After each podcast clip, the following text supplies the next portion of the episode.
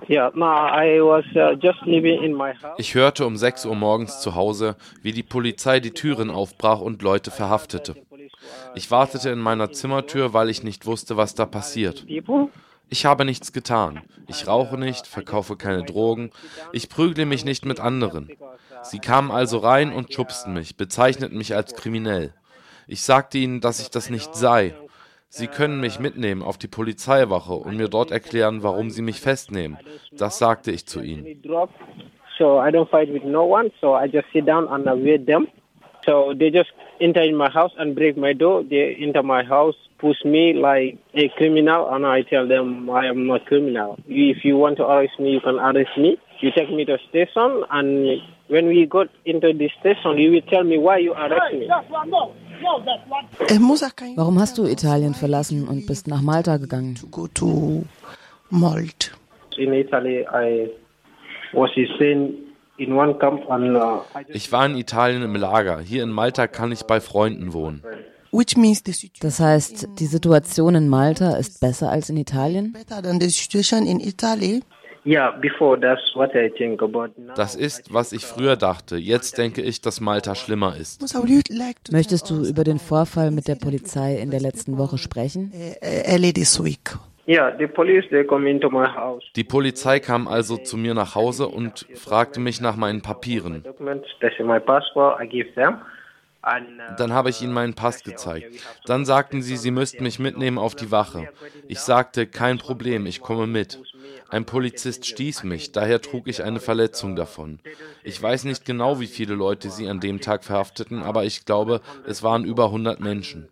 Das Problem ist das, wenn du die Polizei fragst, warum sie dich mitnimmt und verhaftet, dann bekommst du keine Antwort. Sie sagen nur, halt den Mund. Their answer always is shut up. If you ask them why I'm here, they tell you shut up. So they don't want nobody to ask them. Are there many refugees in Valletta? Leben Geflüchtete in der Hauptstadt Maltas in Valletta? Ja, there is Ja, Nigerianerinnen und Nigerianer, Leute aus Gambia, Ghana, Algerien, aus vielen, vielen Ländern. from Algeria, you know, many, many countries. Musa, I'll come back to this first question. Can you tell us your Kannst du uns von deiner Reise von Libyen nach Italien erzählen? Und was ist der Grund, warum du aus deinem Heimatland Gambia geflohen bist? Um, the journey was, uh, it was not easy though. Um, from Gambia, uh, there was uh, many family. Die Reise war nicht einfach. Aus Gambia bin ich aus verschiedenen Gründen geflohen. Aber ich hatte nicht vor, nach Italien zu gehen. Ich kam zuerst nach Senegal, dort war ich einige Monate. Dann lernte ich Leute kennen, die nach Mali gingen und schloss mich ihnen an und von dort ging es nach Libyen. Wie jeder weiß, gibt es in Libyen keine Regierung. Es ist ein aggressives Land.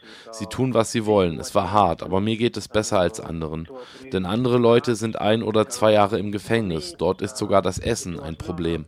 For me, it's a little bit better, not like the other people, because I see some people in prison like one one years, two years in prison, and even the food is problem for them. So for me, I I go to prison though, but not uh, two years or one year some now. How long Warum warst du im Gefängnis in Libyen äh, und aus welchem Grund? in prison?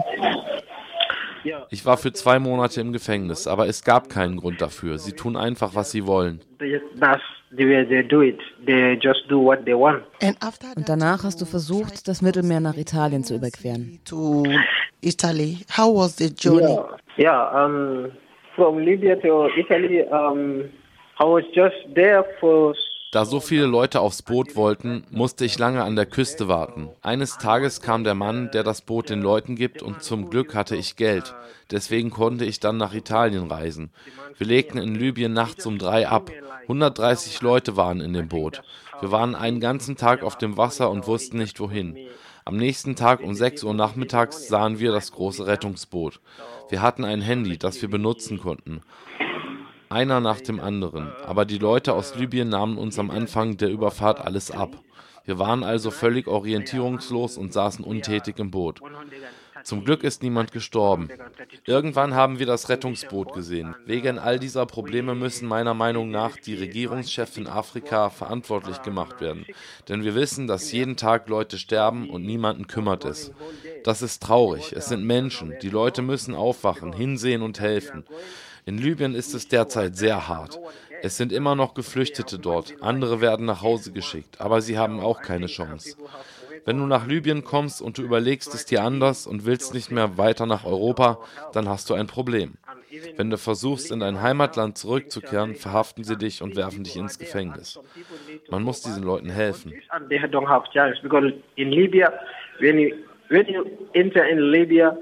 Even you don't want to go back to your country, you don't want to come to Europe anymore, it's a problem. Because if you want, want to go back to your country, when they see you, they arrest you, you go to prison.